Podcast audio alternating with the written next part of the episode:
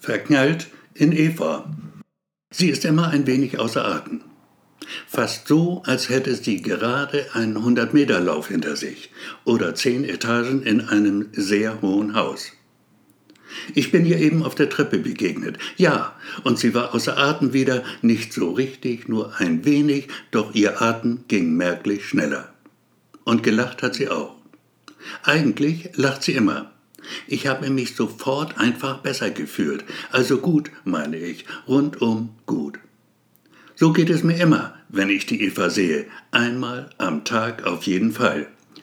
Dann nämlich, wenn ich mit meinem Wagen durch die Flure fahre, Zeitungen und die Post verteile. Für sie ist stets was dabei. Und für den Sieghard Müller sowieso. Das ist der Chef von Eva. Und mein Chef auch. Ich mag ihn nicht. Tut immer so, als wäre er was ganz Besonderes. Die Eva ist seine Sekretärin. Ich bin total verknallt in sie. Natürlich weiß das niemand, auch die Eva nicht. Man muss vorsichtig sein. Wo viele Menschen sind, wird viel geklatscht.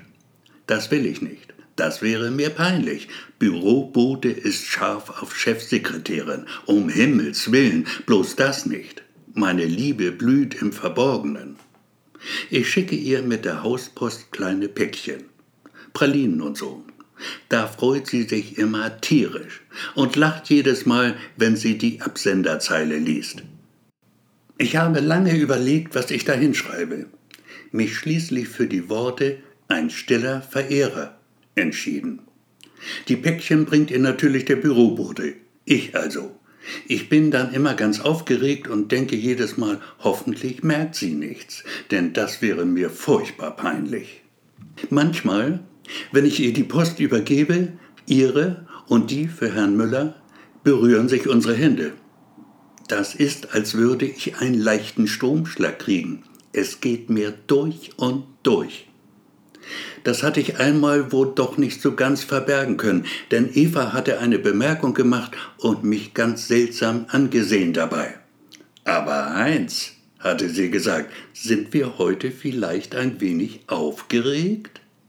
Vermutlich wurde ich knallrot in diesem Moment. Und Eva hat gelacht. Es war ein nettes Lachen, ein fröhliches Lachen. In der Eingangshalle hängt ein riesiges Foto der gesamten Belegschaft. 120 Personen sind darauf zu sehen, gestochen scharf und in Farbe. Vor ein paar Tagen wurde das Bild aktualisiert. Jetzt ist auch Eva darauf zu sehen, in der zweiten Reihe von unten, fast genau in der Mitte. Ich stehe in der Reihe dahinter, in der dritten also, ein wenig nach rechts oben versetzt. Eva zeigt ein freundliches Lächeln, sieht überhaupt wunderschön aus. Ich dagegen wirke eher ernst. Mit meinem Handy mache ich ein Foto von dem Ausschnitt, auf dem wir beide zu sehen sind. Die Qualität ist ausgezeichnet. Im Büro drucke ich mir ein Bild für meine Brieftasche. Jetzt habe ich Eva stets bei mir. Ich trage sie buchstäblich an meinem Herzen. Wenn ich traurig bin, mich Niedergeschlagenheit packt, schaue ich mir das Foto an und es geht mir sofort besser. Eva hat ein eigenes Büro. Natürlich. Sie ist eine wichtige Person. Der Sieghard Müller hat sein Büro direkt daneben. Beide Räume sind durch eine Tür miteinander verbunden. Die ist aus Glas, die Tür. So kann man von einem Raum in den anderen blicken. Der Müller also, dieser Glückspilz, oh wie ich ihn hasse, hat ständig die Eva vor Augen und weiß es womöglich gar nicht zu schätzen. So eine Frau zur Frau zu haben, muss der Himmel auf Erden sein. Ein Gottesgeschenk. Ja, ein Gottesgeschenk. Der Müller ist krank. Sommergrippe. Wusste gar nicht, dass es sowas gibt. Ich selbst bin eigentlich nie krank. Jedenfalls bleibe ich nicht gleich zu Hause, bloß weil mir die Nase läuft. Aber okay, brauche ich den Kerl wenigstens ein paar Tage lang nicht zu sehen. Und ich habe die Eva ganz für mich wenigstens einmal am Tag. Und auch da nur ganz kurz, ein paar Sekunden gerade mal. Zum Start in die Woche des kranken Müller, ja, eine Woche lang wird er wohl leiden, der Arme, ganz bestimmt bekommt sie ein Päckchen vom stillen Verehrer. Pralinen vom Feinsten, belgische, haben ein Vermögen gekostet. Doch Eva ist es mir wert, wenn sie sich freut, macht mich das glücklich. Ein stiller Verehrer liest sie laut die Absenderzeile, und mein Herz, es pocht, es rast, es überschlägt sich fast.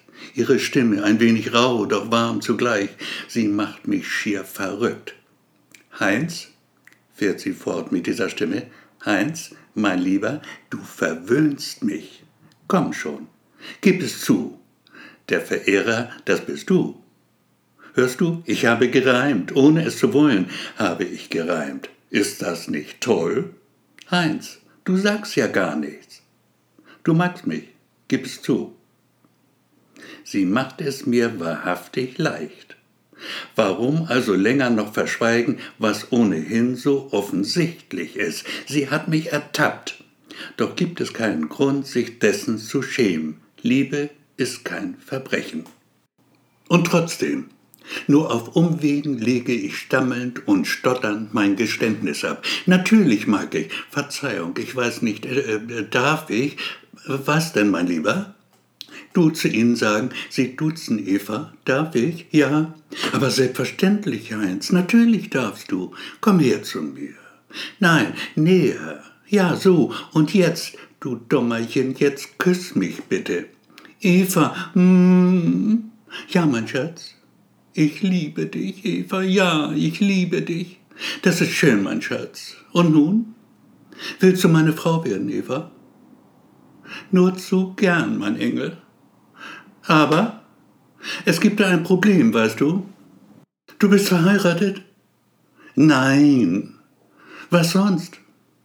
Ich bin, ja, ein Mann.